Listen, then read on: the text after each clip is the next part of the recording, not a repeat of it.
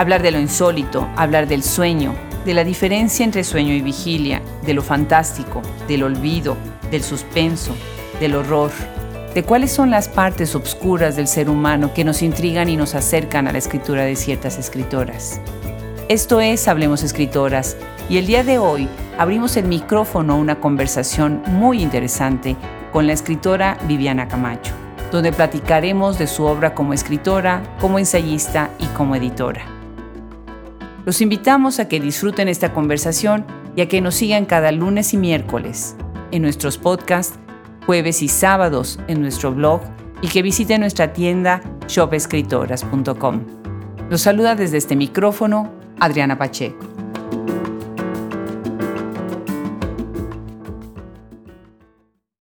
Hoy tenemos el gusto de darle la bienvenida a una escritora mexicana que de verdad en parte de su obra a mí me dejó impactada, no nada más por la creatividad, sino también por los temas y por la manera en la que aborda eh, ciertos miedos que yo a veces siento y no sé cómo expresarlos.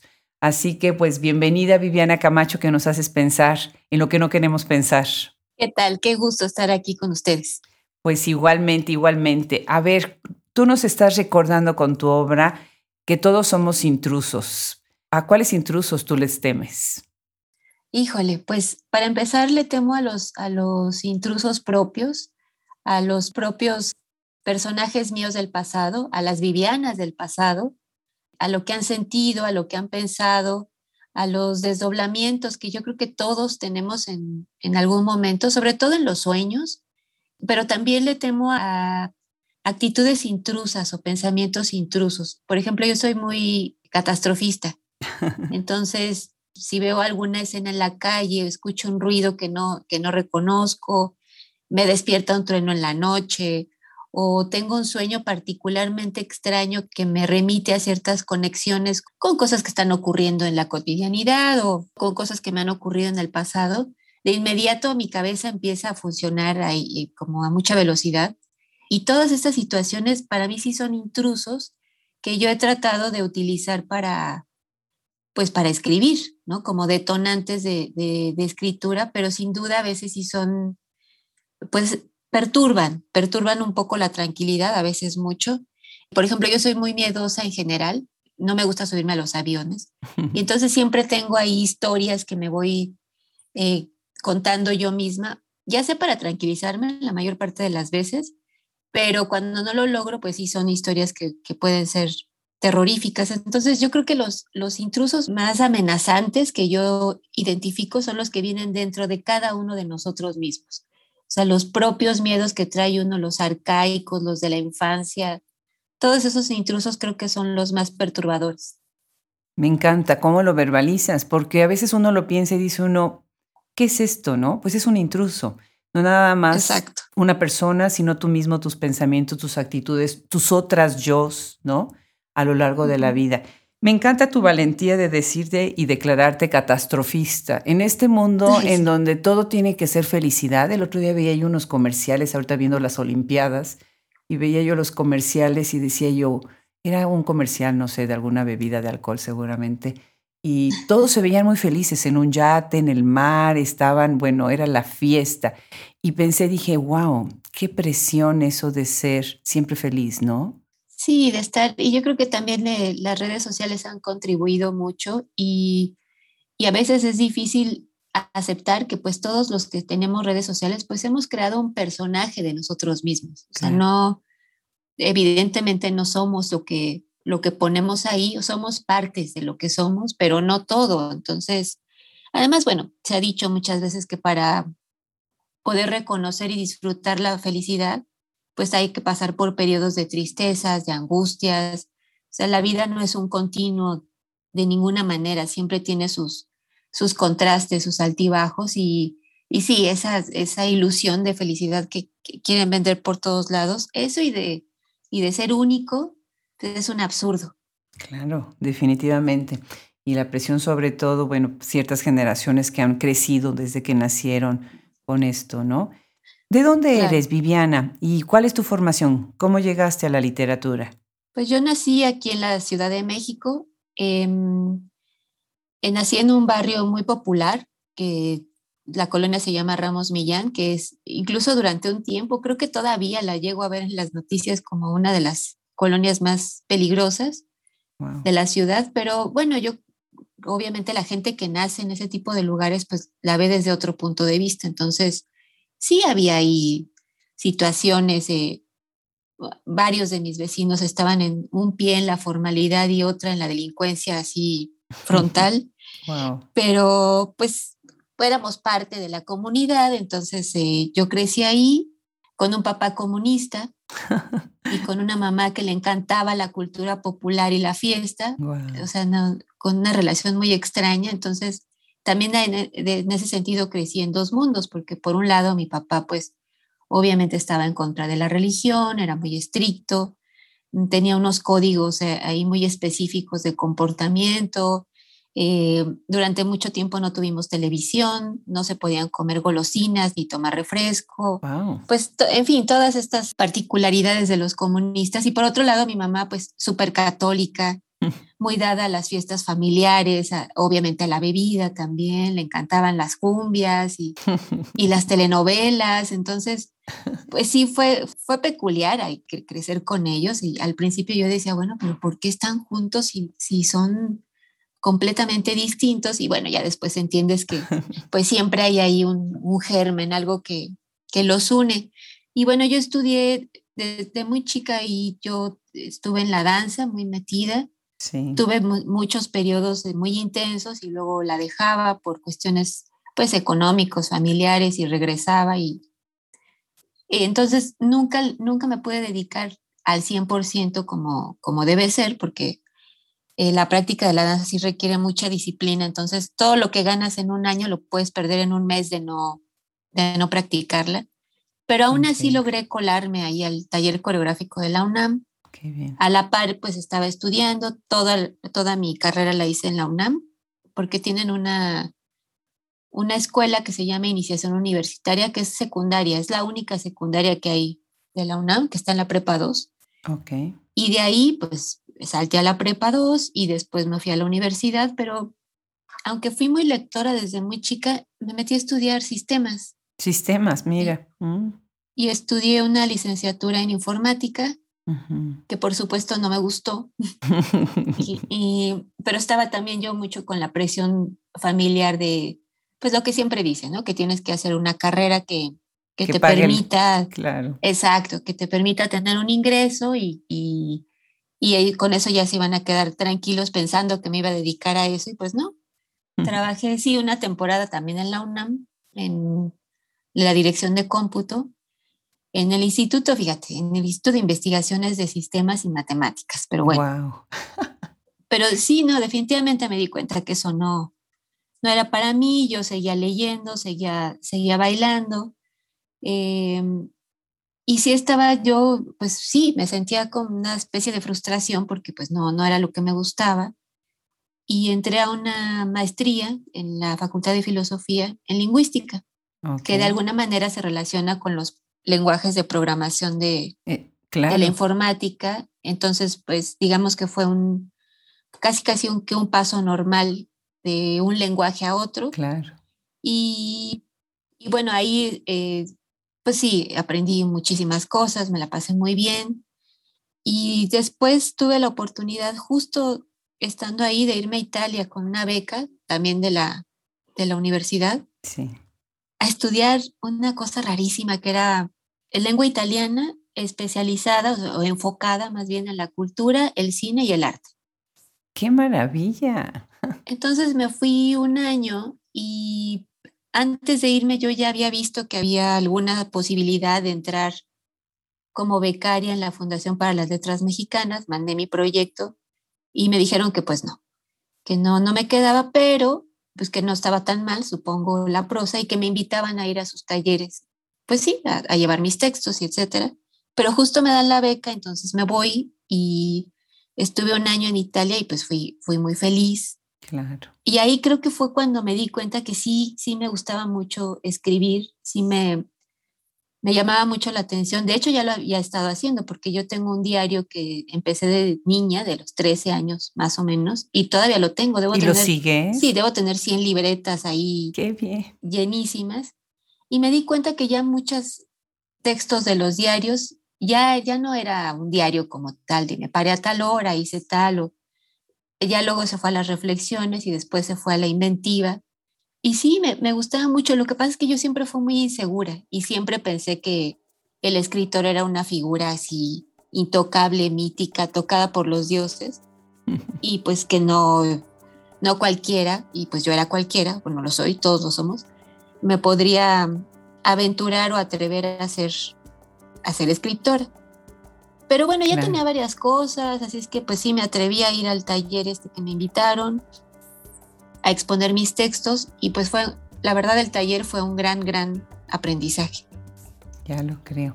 Ahorita que dices eso de que son así las figuras enormes en un altar lejos, ¿no?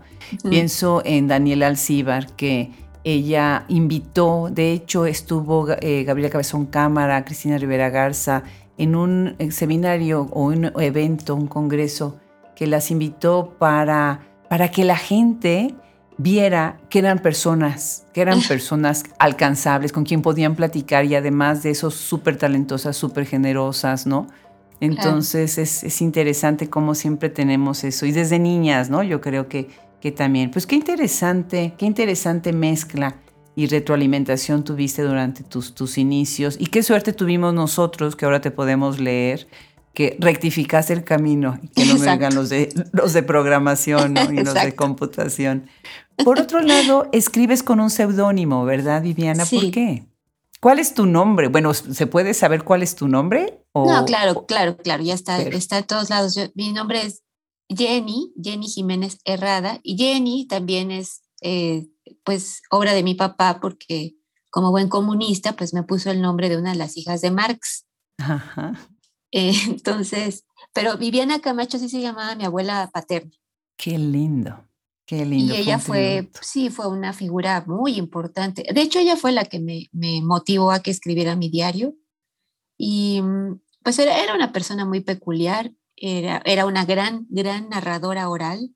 Uno podía estar horas escuchándola y era muy divertida y era muy chismosa. Entonces, como estaba lastimada de su pierna y casi no salía de casa, se la pasaba horas en la ventana. Entonces, se enteraba de una cantidad de cosas, muy observadora. Claro. Y sabía qué hora pasaba quién, por qué, con quién, quién vendía qué, si no había aparecido el de las nieves. en fin, eso supongo, la verdad es que de niña me divertía mucho con ella, la quise mucho, pero no, no alcancé a a dimensionar toda esta capacidad que ella tenía de, observar, de contar, hasta ya después en los recuerdos, ¿no? Te acuerdas y dices, claro, es que era, era fantástica. Qué maravilla. Y bueno, fue, fue por eso y también fue porque cuando yo empecé ya a, a mandar textos a revistas para que las evaluaran a ver si se podían publicar o no, yo tenía ya una relación con un escritor que ya publicaba y ya me, había mucha gente que me conocía. Y yo, yo dije, no, es que si mando con mi nombre, me van a publicar o por él o no me van a publicar por él. O sea, a lo mejor ni se van a tomar la molestia de, de leer el texto con calma, no sé, de, de, decirme que no por el texto o de decirme que sí por el texto mismo. Y, Increíble. Y pues sí, pensé que lo mejor iba a ser un, un seudónimo y pues qué mejor que el nombre de mi abuela. Qué increíble las, las tretas que tenemos que usar para que podamos ser reconocidas y un espacio, ¿no? O sea, aquí te estabas cuidando de qué pudieran decir o no decir, ¿no? Sí, bueno, por otro lado, el tributo quedó precioso. Me hiciste pensar ahorita en mi abuela. Qué, ah, bonito. Que era también muy, muy parecida en eso de, de contar historias. Qué, qué, bonito. Ya contaste ahorita que eh, fuiste bailarina o que eres, eres bailarina. Y hace no mucho escribí con otra escritora muy talentosa como tú, Cristina Morales. Ella es española y ella también es bailarina. Y hablábamos del baile y se me ocurre ahorita pensarte, ¿no? ¿Cómo piensas tú que dialoga el baile con tu literatura? Híjole, pues es que tiene, tiene unas conexiones ahí muy intensas y muy profundas. He pensado últimamente, estaba pensando que que escribir es un poco bailar sin coreógrafo. Y, y porque, mira, todas las personas que escriben, que, que, escribimos, pues tenemos diferentes formas de, de, trabajo y hay gente que hace diagramas y que, y que hace toda una estructura y una planeación y sabe perfectamente dónde van a ir, hacia dónde van a ir las historias y cómo van a funcionar. Y a mí me parece fantástico que puedan trabajar así. Yo no puedo, yo soy muy intuitiva. Hay historias en las que he pensado como cuentos y se han desbordado y se han convertido en novelas o al revés. Entonces yo creo que es, tiene mucho que ver con el baile, con la intuición, con la música, con las sensaciones externas que tiene el cuerpo y que también tiene obviamente la mente y las emociones cuando, cuando estás escribiendo. Y por ejemplo, a mí el lenguaje corporal me fascina. Yo me gusta mucho observar a la gente cómo camina, cómo come, cómo, cómo se mueve, cómo cambia de posición o se acomoda el cabello. Y todo eso me parece como una coreografía de la vida.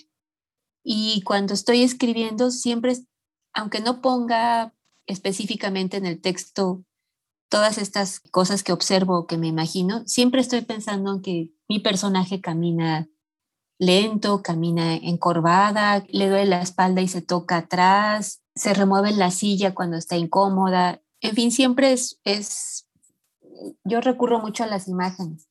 Y entonces sí me parece que el cuerpo y la escritura tienen unas unas conexiones ahí muy claras. Pues Margarit Duras decía que, que siempre hay que poner el cuerpo para escribir, hay que encarnizarse para poder escribir. Y sí, sí creo eso, no, no me parece que sea nada más la mente la que trabaja.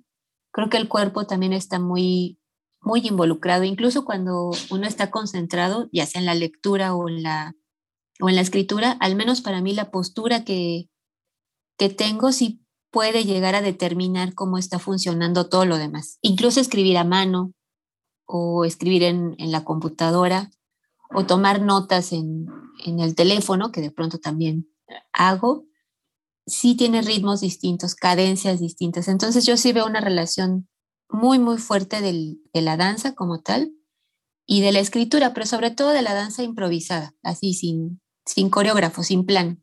Claro, claro. Estamos haciendo un documental para lanzar el segundo libro que publicamos en Hablemos Escritoras, en el proyecto Hablemos Escritoras. Este libro es sobre cineastas, periodistas, dramaturgas y performers. Y una de las colaboradoras en el libro es Artemisa Telles, que es, que es escritora y además es tallerista. Y ella dice en el documental, el cuerpo lo llena todo. Y me encanta ahorita que tú estás refiriéndote precisamente a eso. Y bueno, ya hablaremos un poquito más adelante sobre la cuestión del ambiente, que me parece muy interesante en tu trabajo, pero también la corporalidad, ¿no? Es parte que, que se ve en tus, en tus personajes, ¿no? Tanto hombres como mujeres. Muy, muy interesante. Bueno, pues tu primera novela es Tras las huellas de mi olvido. Esa la publica Almadía 2010. Qué buena editorial Almadía, ¿verdad? ¿Cómo trabajas con Almadía? Platícame, que tienes varios libros publicados ya con ellos. Fue una relación que inició con la amistad, antes de que hubiera una relación de editorial-escritor. Y yo me acuerdo que cuando esta novela tuvo una mención honorífica en un premio, y, y yo quería pues mostrárselas a, a la editorial para que pues sí, para que la publicaran. Y estaba yo muy apenada, tenía, yo pensaba, híjole, pero sí, claro, van a decir que me estoy aprovechando de que somos amigos y, y qué fácil, ¿no? Entonces, pues sí, como con mucha, mucho tiento les, les llevé la novela y les comenté que había obtenido una mención y, y, pues que si les daba, si le daban una oportunidad y la leían y me, me platicaban qué les parecía. Y bueno, los procesos editoriales son muy tardados y las editoriales reciben un montón de, originales que la gente quiere publicar. Me consta, porque alguna vez trabajé en Tusquets, que se procura así ponerle atención a cada uno de ellos y, de ser posible, pues contestar y decir, pues que no, o que sí, o, o, sugerir, o sugerir algo. Entonces, se tardaron mucho en contestarme y yo pensé que, me, que la respuesta iba a ser negativa. Después me dijeron que sí entonces anduve yo muy feliz, pero una vez más, pues los procesos editoriales y las editoriales pequeñas tienen tiempos que no pueden estar tan planificados porque dependen también mucho de sus presupuestos y, y de una serie de cosas ahí, pues burocráticas y complicadas. Y yo de verdad pensé que no iba a salir nunca la novela y sí, salió, no esperé tanto, yo ya luego pienso, creo que fueron tres o cuatro años y que no es tampoco así, me he enterado de casos que sí son unos tiempos mucho más largos, pero claro, a mí en ese momento que yo ya deseaba que se publicara y que y saber cómo qué podía pensar la gente, si le iba a leer, si le iba a gustar o no, pues se me hizo eterno. Y bueno, a partir de ahí hicimos una, pues los lazos amistosos se reforzaron y pues por eso en, los demás libros estuvieron siempre, han estado siempre ahí bajo, bajo el sello de, de Almadía. Claro. Déjame mencionar el nombre del premio. Eh, recibiste mención de honor, premio Primera Novela Juan Rulfo 2017 por este libro, pero también fue finalista del premio Antonín Artaud, ¿no? Eh, en el 2010, efectivamente. Pues con Almadía estamos en este momento platicando para quienes nos están escuchando con la escritora mexicana Viviana Camacho y en Almadía tiene también publicadas después de Tras las huellas de mi olvido, La Sonámbula en el 2013, Lobo en el 2017 y Jaulas Vacías en el 2019. Otros de sus libros son Tu ropa en mi armario, este es con Joss 2010 y La otra aventura Cali Arena 2020. Bueno, pues felicidades, muchos libros y muy, muy diferentes cada uno de ellos. ¿De dónde viene el título Tras las huellas de mi olvido? ¿Y cómo viene, de dónde surge la anécdota que, da origen a este? Pues fíjate, ese es precisamente uno de los ejemplos de, yo quería escribir un cuento y quería escribir un cuento en el que el, tema principal fuera el olvido, pensando también mucho en estas situaciones en las que a todos nos ha ocurrido, que sales de tu casa, vas a tu trabajo, a, a cualquier lugar, y de pronto a medio camino o justo cuando ya estás en el portón, te preguntas, ¿se me habrá olvidado algo? ¿Habré dejado la, la, estufa encendida? ¿Apagué el gas? Yo creo que eso nos ha ocurrido a todos, ¿no? Traigo, hasta revisar la bolsa, algo se me olvidó, no sé qué, pero algo debía haber dejado ahí. Entonces ese fue un detonante y, mi objetivo en ese momento era escribir un cuento, pero después cuando me di cuenta ya llevaba 60 cuartillas de mi supuesto cuento y pues me di cuenta que no, que definitivamente no, pues no, sé, no ya no iba a ser un, un cuento, quizá una novela corta, todavía no sabía bien, pero ya, ya había sobrepasado por mucho el... Pues yo no pienso en cantidad de páginas, pero sí ya la estructura, ya la, el ritmo, ya era distinto al de, al de un cuento, ya no, ni siquiera tenía un fin cercano en ese momento, así es que me seguí. Y lo disfruté mucho. Y además me di cuenta también en el proceso que el, el tema, aunque siguió siendo el olvido el hilo conductor, en realidad eh, la verdadera protagonista del cuento se terminó convirtiendo en la madre. Sí, sí. Como una especie de sombra ominosa y que, aunque no aparece todo el tiempo, es pues la que define muchos de los pasos de la protagonista, la que está ahí como un, ser amenazante que, e impredecible que no se sabe cómo va a actuar y que y al final pues es pues sí una, una especie de metáfora de que a veces lo que se nos olvida, una vez más, regreso a lo que platicábamos al inicio, está justo dentro de nosotros o enfrente de nosotros. Lo tenemos ahí muy, muy visible, tan visible que, que lo pasamos por alto. Claro, claro. Esa era la idea, que la protagonista emprendiera una búsqueda de algo que ella ni siquiera sabía que era, pero en lugar de mirar hacia adentro, hacia su propia casa, hacia su propia ella, pues se lanza a buscar hacia afuera, como si afuera estuvieran las respuestas. Entonces, pues sí, por eso también el título, porque era este trayecto, estas visitas que ella hace, entonces ir tras esas huellas, porque ella piensa que justo esas, si va tras esas huellas va a poder encontrar aquello que, que tiene olvidado y pues resulta que no es tal. Claro.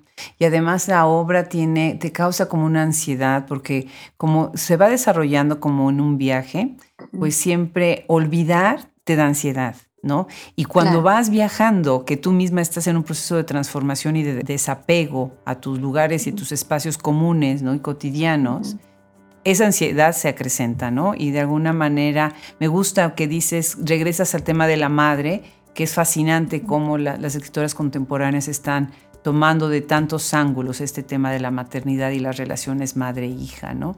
Muy interesante. Pues después de este libro viene La Sonámbula, que lo acabo de mencionar. Este fue publicado en el 2013, también con Almadía. Y aquí yo pensé en una serie de televisión que no sé si has visto y quienes están escuchando, quienes han, visto, que se llama Orange is the New Black. y cómo no. Acá, ¿Cómo no, verdad? Qué historia. Sí. Es, todas estas mujeres que en algún momento eh, cometieron algún error, o algunas no lo cometieron como error, sino con toda causa, ¿no? Con todo el propósito, pero son castigadas por la sociedad, ¿no? Entonces estaba yo pensando por la trama de tu libro, ¿qué pasa si tú, o sea, muchas de nosotras hemos caminado dormidas, ¿no? Eh, si cometes este hecho mientras estás sonambuleando, ¿no? Si estás dormida, ¿no? Y, y, es interesante cómo tú en este libro estás entrando al espacio de lo que es la literatura de lo fantástico, ¿no? Y con eso, obviamente, entras pues al onírico y entras al sueño, y ahorita vamos a hablar más del sueño. ¿Cómo llegas a este libro, esta idea de ser una sonámbula o de tener a una sonámbula o de que exista alrededor de ti alguien que posiblemente pueda hacer algo en contra tuya durante el tiempo de dormir y no en la vigilia? Pues fíjate que yo fui sonámbula de niña.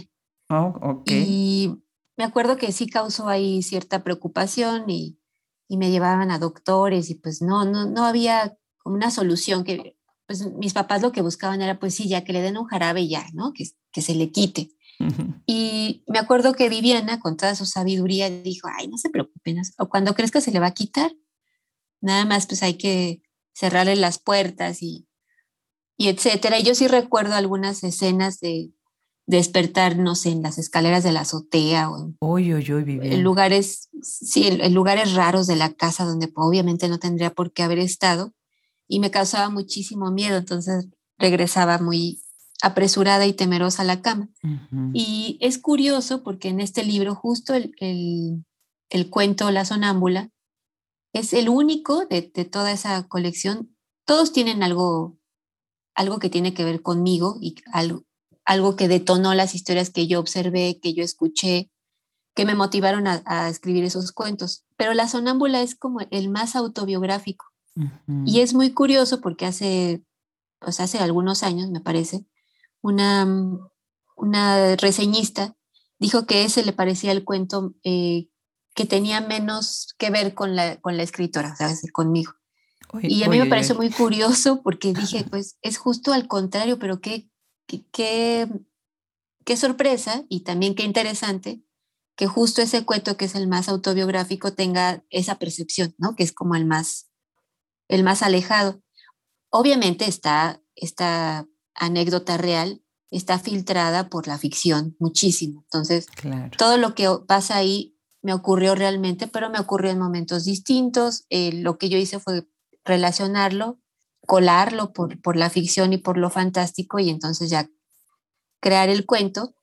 Pero sí, yo con esa experiencia de, de haber sido sonámbula, ya después de adulta me, llegó a ocurrir algunas ocasiones, pero ya muchísimo, muchísimo menos, con mucha menos intensidad, que sí da una sensación muy extraña al cuerpo y al cerebro. Ya lo creo. Porque claro, uno siente que entras en una especie de irrealidad y al menos en mi caso, no sé cómo sea de otras personas que han experimentado este, el sonambulismo, la familia se preocupa, pero en lugar de, de tratar de buscar alguna, alguna forma de ayudarte, te echan la culpa. Entonces te sientes culpable. Yo, yo me sentía culpabilísima de, de, ser sonámbula porque además yo siento que los espantaba. y entonces la reacción de ellos era pues de temor, de que me pudiera hacer daño, de que los pudiera espantar en algún momento de la noche y que me encontraran ahí en, un lugar donde no tendría que haber estado. Y entonces la reacción de miedo, pues era una reacción también que llevaba al rechazo. Claro. Y sí, claro, estos cuentos es, pues tratan sobre seres marginados, seres citadinos, seres que se ven de pronto en situaciones adversas y que justo como dices, entran en una especie de estado sonámbulo o decir, de estado semi-inconsciente medio onírico y entonces cometen cosas que quizá en la vigilia pues, hubieran sido completamente incapaces de cometer. Y varios de ellos, de hecho, están pues están basados en, personas reales. Por ejemplo, el de la venganza, que es... Sí, que cuento. que trata de, Urbano, que es un hombre que se dedica a fumigar. Sí. Pues es que sí, Urbano sí era mi vecino, y sí se llama así, o se llamaba, ya no sé. Sí tenía una perra que adoraba con todo su corazón. Y, y sí, era un, tipo muy, muy peculiar, pues ya desde el oficio al que se dedicaba, pues lo hacía tener ciertas particularidades. Y yo hice ese cuento porque en efecto le mataron al, animalito, a su perra, y él no hizo nada, por supuesto, él, pues, estaba muy triste, ya era alcohólico, se volvió todavía más alcohólico, y, este cuento pues es, pues es una especie de metáfora, ¿no? Porque se llama La venganza de Urbano, y en ese cuento pues Urbano sí cobra venganza de lo que de lo que le hicieron. Entonces, sí, ah, por ejemplo, también hay otro cuento de una mujer que sale de la cárcel y que va a regresar a su casa, pero ¿cuál casa, no? Ya no, claro, es eh, súper interesante la desconexión con el pasado, sí. y, también la, eh, volvemos un poco a, los cuerpos, ¿Cómo, ¿cómo podría encajar ese cuerpo en el seno familiar cuando ese cuerpo ya es ajeno y además ya viene sucio, ¿no? Porque ya estuvo en la cárcel. Y, en la cárcel. Y en fin, hay una serie de implicaciones ahí muy, pues sí, muy sonámbulas, se podría decir. Con ese cuento pensé en Orange is the New Black. Precisamente, ahí fue donde, donde me, llevó a la conexión, ¿no? Tú naciste, yo soy 11 años mayor que tú, tú naciste en 1974. ¿Qué, qué generación? bueno, el término generación siempre me lo corrijo porque no me gusta usarlo, pero vamos a usarlo mejor. ¿Qué década? las escritoras nacidas en los 70, que por cierto en nuestra enciclopedia hablamos de escritoras donde pueden encontrar por décadas también. Hay muchas. Si se fijan, si entran, es una década que tiene muchísimas escritoras. Bueno, yo soy de los 60, yo nací en los 63, entonces a lo mejor ya no te tocó a ti, pero a nosotros nos daban una cucharadita de pasiflorine, que era un jarabe como el que quería tus papás ah. que te dieran para que durmiéramos plácidamente. Así que bueno, pues ahí estaba, diez años antes, me imagino que no había tantas restricciones con la medicina y nos daban cualquier cosa. Sí, no, bueno, y ahí está un poquito reflejado en el cuento, pero no tanto, pero a mí sí me tocaron ver pelear a, a mi papá, a mi mamá y a los abuelos, porque cada uno quería poner un remedio y todos eran distintos. Entonces la abuela se iba mucho por, pues sí, por sus hierbas y ritos y rezos y mi mamá se iba por, por el lado naturista, entonces ella era naturista, pero ya, ya medio industrial, ¿no? Que había ciertas pastillas, que, ciertas gotitas que podían servir. Y mi papá, pues por supuesto, estaba negadísimo a todo eso y decía que todo eran tonterías y que yo lo que necesitaba era disciplina y ejercicio y bueno. Claro, no, definitivo. Otra cosa que, bueno, ahorita que estamos hablando de insomnes, ¿no? Vamos también a hablar de sueño y en este micrófono he tenido el gusto de conversar con otras escritoras sobre este tema del sueño y de escribir a partir de tus sueños, ¿no? A veces te quedas suspendido en el, sueño y, despiertan ustedes y retoman la anécdota y la escriben, ¿no? Y surgió inicialmente en un sueño, ¿no? Por ejemplo, Andrea Jeftanovich nos contaba sobre esto, Carmen Bullosa. Así que bueno, me pareció increíble que tú también hablas de esto y sobre todo, si vamos a tu libro Jaulas Vacías, que fue publicado en 2019, pues oigan los títulos, digo, nada más desde ahí. Uno es ¿Qué estás soñando? Y te da un miedo el cuento, que bueno. Otro, La Bella Durmiente, más miedo. Ahí pensé en Mónica Lavín por lo del temblor, porque ella habla mucho de esta idea de la generación del temblor, de las personas que, de las escritoras que eran jóvenes, adolescentes, cuando fue el gran temblor de la Ciudad de México. Otro cuento se llama Bitácora de la Insomne. Así que bueno, pues genial, ¿no? ¿En qué estás soñando, Viviana Camacho?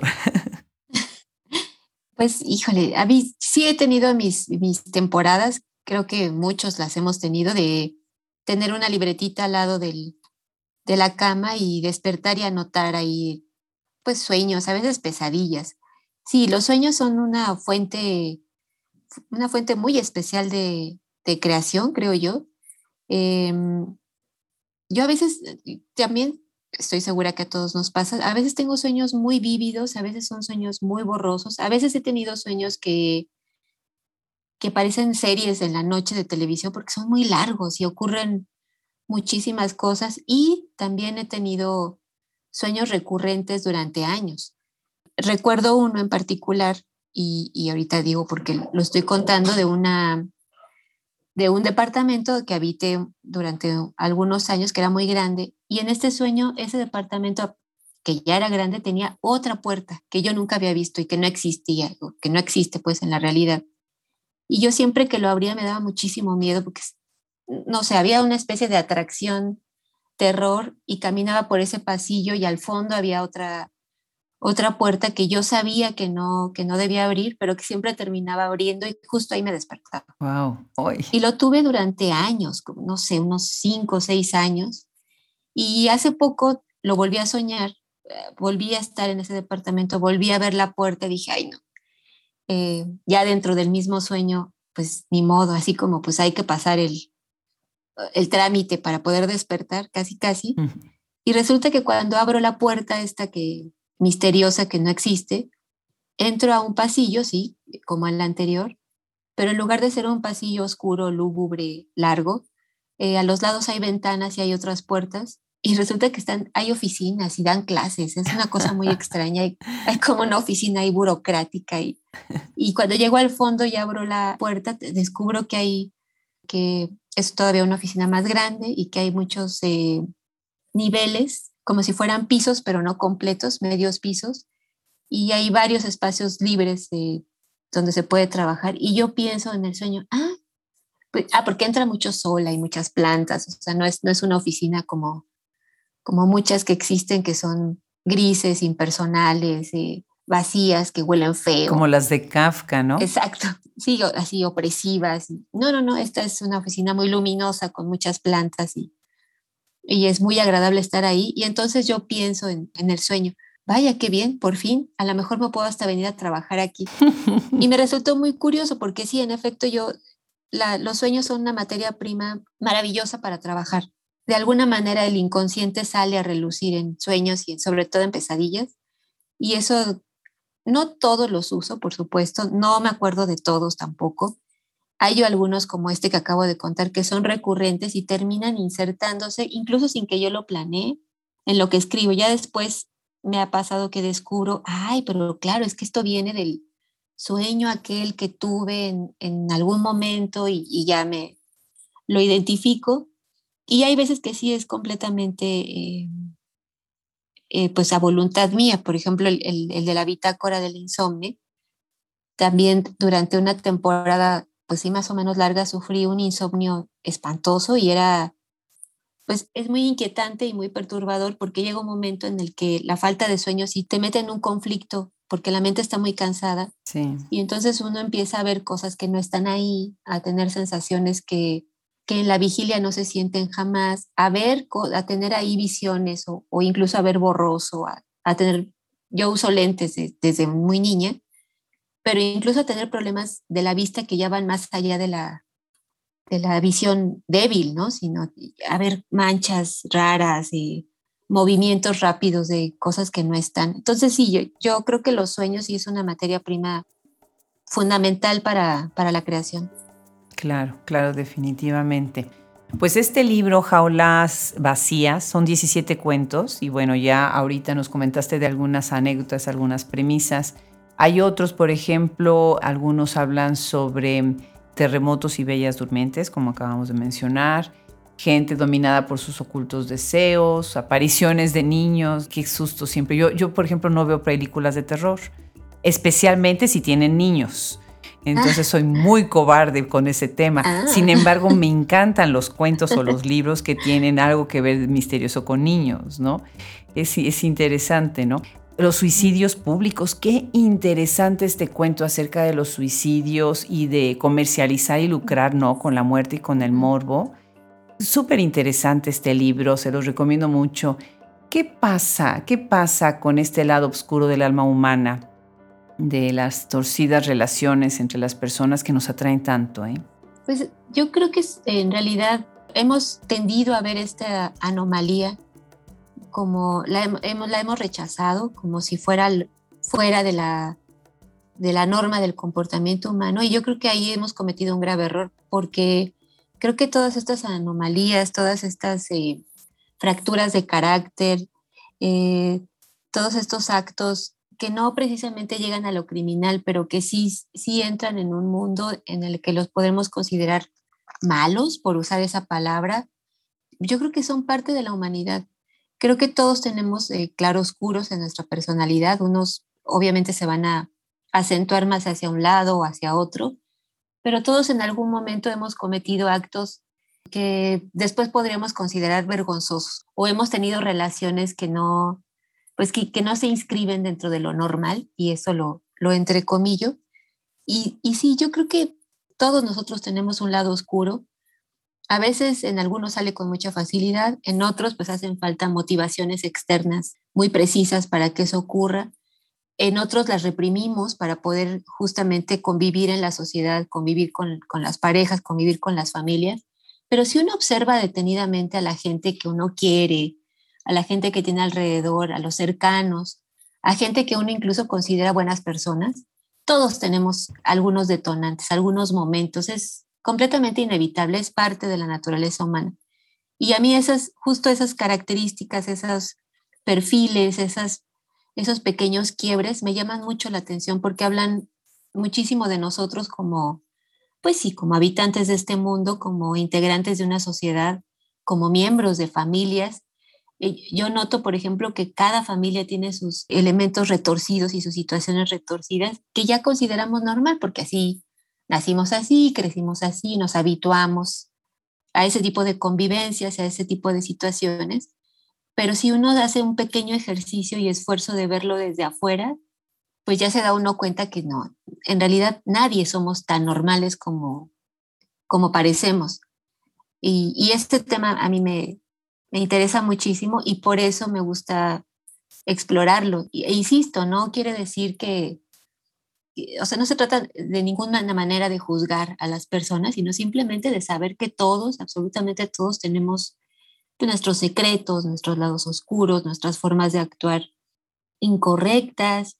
Y todo también tiene mucho que ver con la, con la convivencia social de todos los días. Es que si no, pienso, por ejemplo, en el metro de la Ciudad de México, que es un caos y siempre lo ha sido.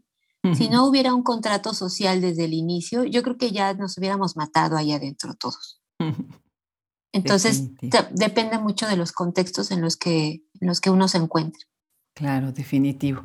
Sí, sí, sí, hay algo en la convivencia que tenemos que reprimir para poder funcionar como sociedad y a veces, como dices tú, hay algo que lo detona y vámonos, ¿no? La gente pierde la compostura que a lo mejor ha sido puesta, impuesta, ¿no? Por ciertos cánones de, educación, ¿no? Y todo, todo con comillas, ¿no? Lo que acabo de decir, Claro. Estaba pensando en todo este debate que tenemos acerca de cómo, y ya sé que no queremos poner categorías, que no queremos poner labels, etiquetas, ¿no? Pero de alguna manera, ahora que abrimos la tienda Shop Escritoras, tenemos que poner los libros en algún lado, ¿no?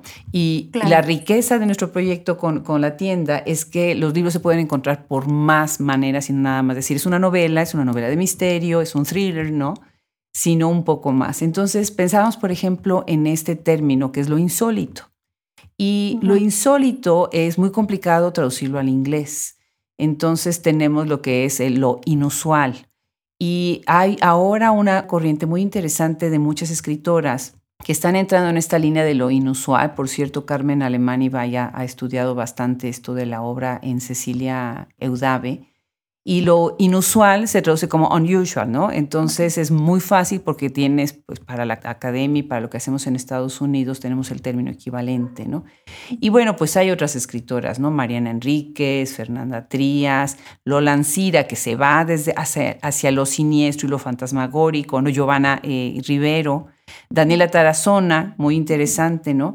Y todo esto, de alguna manera, es interesante cómo tiene tantas conexiones, cada una de ustedes de una manera muy única, pero coincidiendo en, ciertas visiones o en ciertas herramientas que utilizan para hablar de la vida, ¿no? ¿Qué crees que es lo que está pasando con esta escritura de lo inusual, de lo insólito, de la extrañeza, ¿no? De lo extraño. Pues yo creo que que ha habido, sí ha habido muchas autoras a lo largo de la, de la historia de la literatura que han, han recurrido a lo, a lo inusual. Pienso en, pues desde Mary Shelley, desde ella, pero pienso en Guadalupe Dueñas, Inés Arredondo, Armonía Sommer, Charlotte Perkins. Creo que siempre hay, en, no sé si en todas las generaciones, pero siempre hay algún momento específico en la historia y en la creación literaria y sobre todo de mujeres en la que ese tema va y viene, son como oleadas.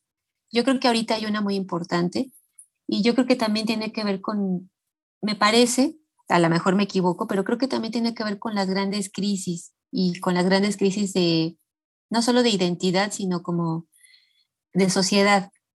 Y es a través de lo inusual, es a través de, de estas observaciones muy agudas, porque si uno lee con atención estas, a estas autoras que tú has mencionado, y estoy totalmente de acuerdo contigo, me parece que, que sí están ocupando una visión oblicua, por llamarla de alguna forma. Entonces, eh, tratan de no verlo de frente porque se pierde un poquito. A veces, viéndolo de lado, desde un ángulo que pareciera incómodo, desde ese lado se ven estas, sutilezas de, las situaciones. Y yo creo que también lo inusual es una herramienta poderosísima para hablar de temas que pueden resultar muy incómodos o de temas que socialmente hay que tratarlos con pincitas y como decíamos hace rato, pues no salirse de las convenciones o temas que están generalmente negados o, a los que se les cierran los ojos porque evidencian demasiado nuestra propia naturaleza humana o porque simplemente nada más resulta más fácil darse la vuelta y, y seguir cada cual con sus actividades cotidianas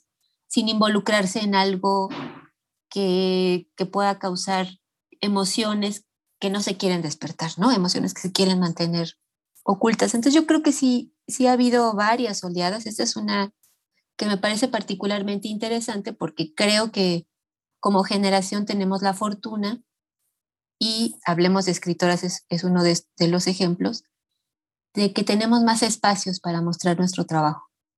En otras generaciones ha sido más difícil, apenas ahorita se están rescatando muchas autoras muy valiosas que en su momento no, pues yo creo que no tuvieron la atención ni el foco que se merecían. Claro. Entonces yo creo que ahorita sí es, sí estamos en una, pues en una situación muy, muy favorable para nosotras y yo creo que también por eso se nota más que, que estas narrativas de lo inusual son necesarias y están teniendo también mucha repercusión en los lectores porque pueden llegar mucho más que antes.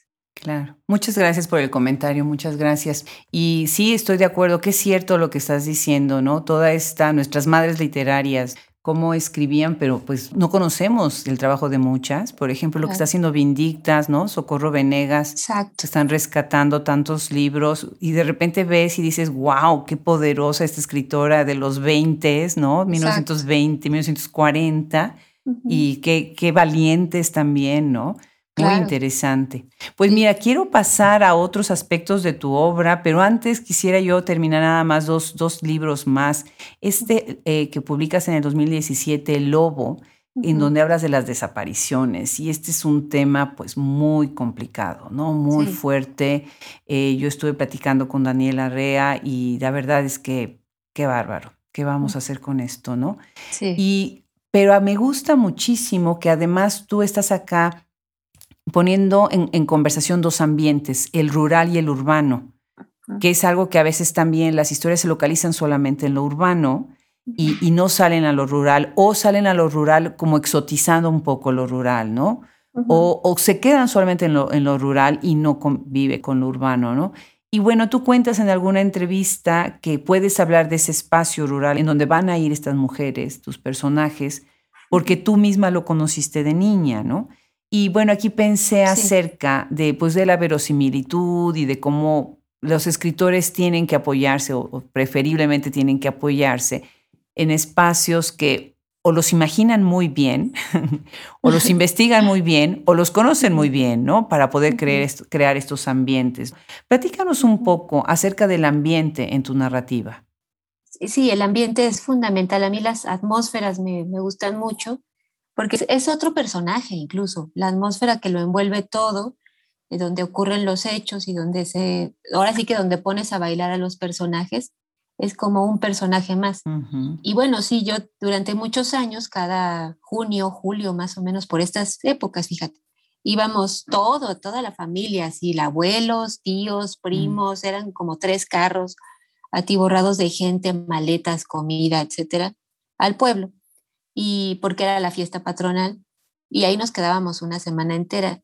Y tengo el recuerdo de todo este ambiente eh, entre festivo y también a mí me, pues, se me hacía un contraste enorme con, con, mi vida en la ciudad, que estaba todo muy ordenado, que estaban todos los servicios básicos pues para todos. Eh, y allá no, allá era, nos encantaba de niños porque pues obviamente era como llegar a lo salvaje y además todo el mundo se despreocupaba de nosotros y andábamos como animalitos sueltos todo el santo día. Pero sí recuerdo mucho este ambiente opresivo, mucho calor, eh, pues no había los servicios, por ejemplo, no había drenaje, no había agua potable, no había luz.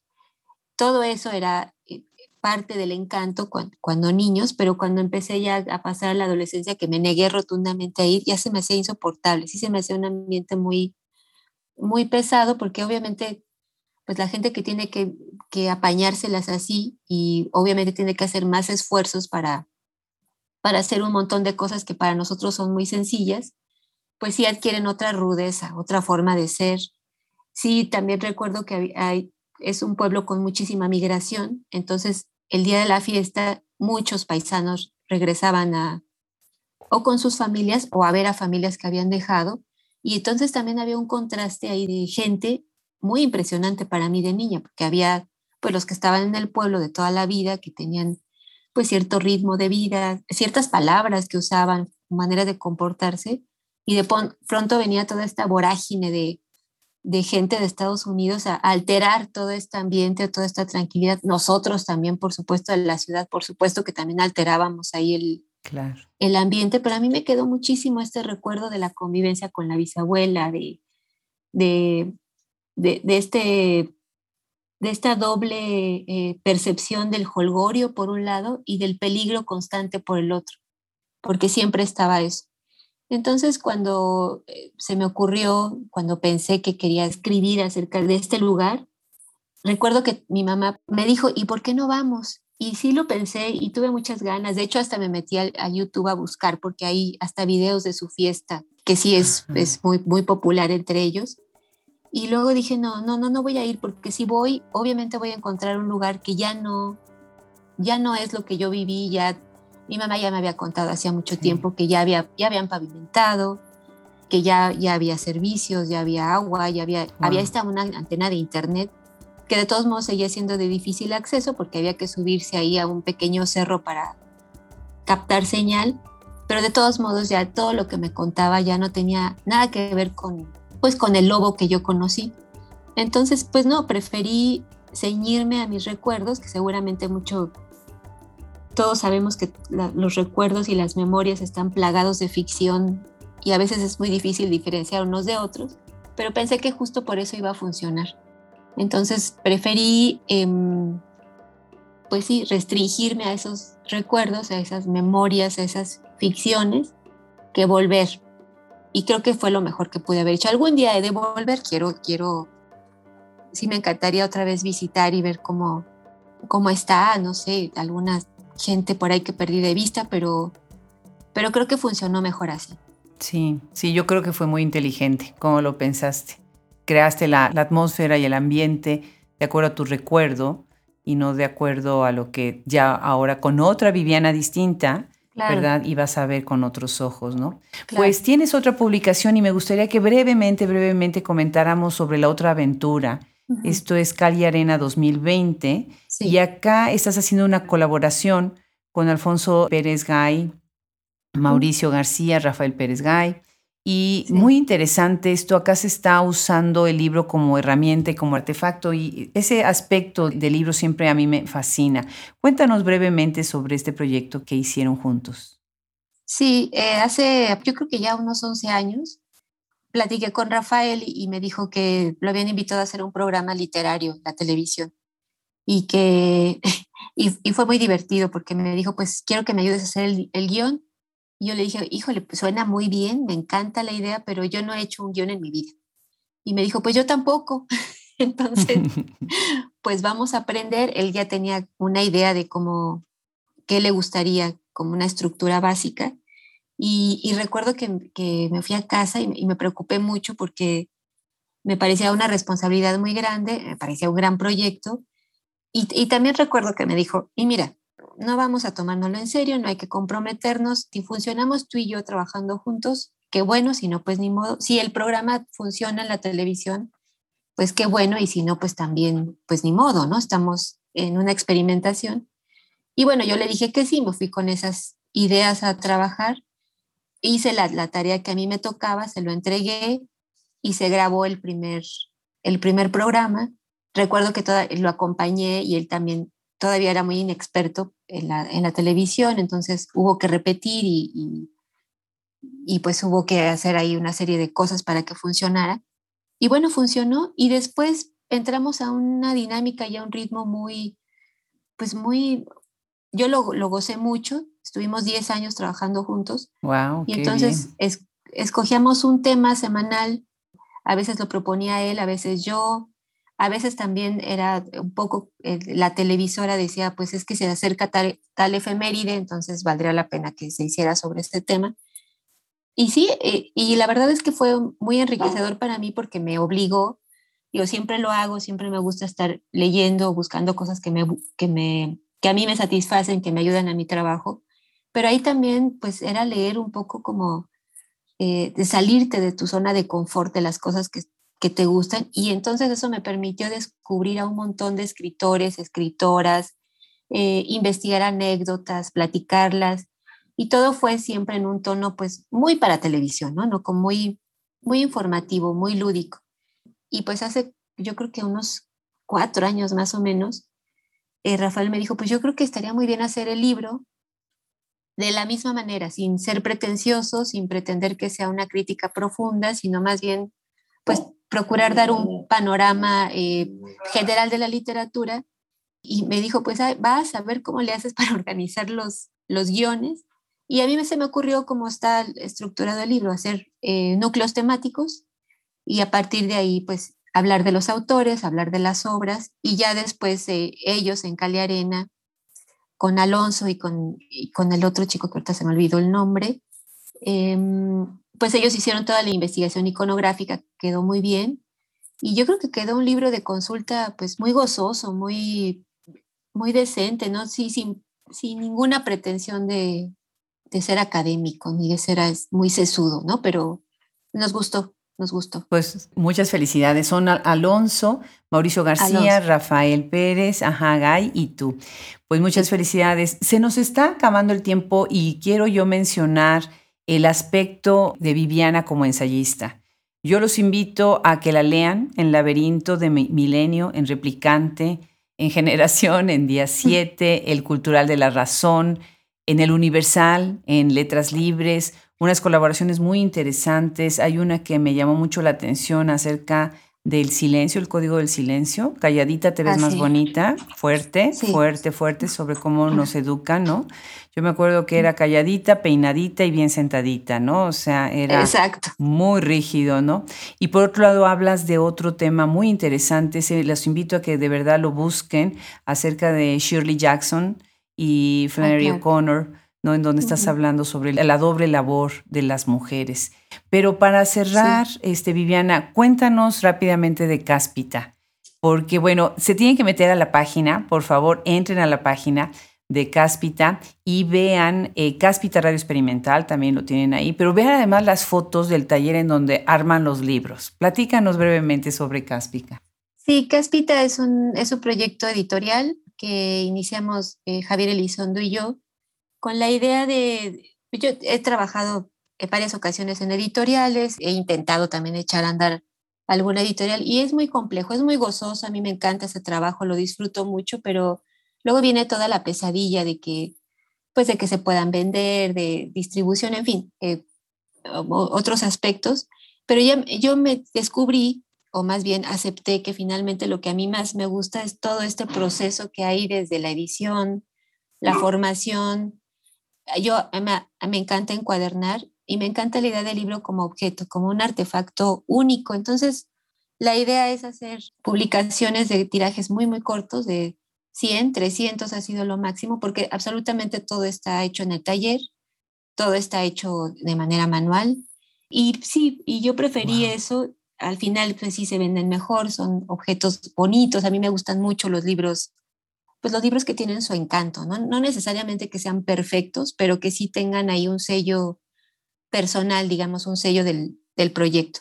Entonces, así nació. Hay, hay pocas publicaciones. También ese era el objetivo, no, no ponernos metas que no pudiéramos cumplir y disfrutar cada uno de los, de los procesos. Hicimos un, un libro de Gladiola Orozco, que fue directora del Ballet Teatro del Espacio. Está también la novela de Javier Elizondo, que se llama Solar. Hicimos un, un libro de dos cuentos dobles, ilustrados por los propios autores. Pues ahí sí, Javier y yo hicimos, hicimos eso, pero bueno, la idea es invitar a más autores para poder hacer este juego dual de un tema como hilo conductor y dos, dos narraciones. Y bueno, después, cuando inició la pandemia, justo con el encierro y todo este contexto, pues decidimos hacer la radio experimental y pues métase a la página, ahí tenemos varios programas, nos hemos divertido mucho, hemos encontrado un medio muy, sí, muy adecuado de, de comunicarnos con la gente. Además, como no sabemos quién se conecta, o sea, sabemos por ahí hay un programa que dice que sí hay gente conectada y más o menos un promedio, pero como no es esta dinámica de, las redes sociales que de inmediato sabes quién, cómo, pues ha sido muy gozoso porque son como botellas al mar. Y bueno, pues sí hemos recibido mensajes y hay constancias de que hay gente escuchando, que se interesa, que luego busca ciertos autores, artistas que platican con nosotros y bueno, pues ha sido un proyecto muy, muy gozoso. No, pues felicidades, está genial, genial, tienen que, que verlo para entender la genialidad de este proyecto, ¿no? Me encanta lo de los sonidos, por ejemplo. De verdad, ah, felicidades. Buenísimo. Gracias. Lo digo rápido, ese, es un, proyecto muy, muy bonito que el, archivo sonoro de lo extraño, justo pensando en, las, en los ambientes y en, las atmósferas, pues es eso, como grabar la sinfonía, la melodía de la vida cotidiana y ya solo cuando la escuchas sin ningún otro contexto, pues hay de todo. Puede ser terrorífico, puede ser gozoso, puede ser, te puede eh, detonar ciertas historias, puedes pensar en el espacio, en el fondo del mar, qué sé yo. Eso se le ocurrió a Javier Lizondo y bueno, pues a, mí ya también ya es hasta herramienta de trabajo, así es que entren si, si tienen oportunidad, yo creo que lo pueden disfrutar. Claro que sí, estoy segura que sí. Pues para quienes nos escuchan y viven en los Estados Unidos, los libros de Viviana están en Shop Escritoras de la excelente editorial Almadía. Y bueno, yo estoy feliz en Hablemos Escritoras que hayas aceptado la invitación. Gracias por tu tiempo y por tu generosidad, Viviana. Muchísimas gracias por acompañarnos el día de hoy. No, muchísimas gracias a ti, Adriana. De veras que fue un placer y pues larga vida este proyecto tan maravilloso. Muchísimas gracias. Un abrazo desde Austin, Texas. Abrazo.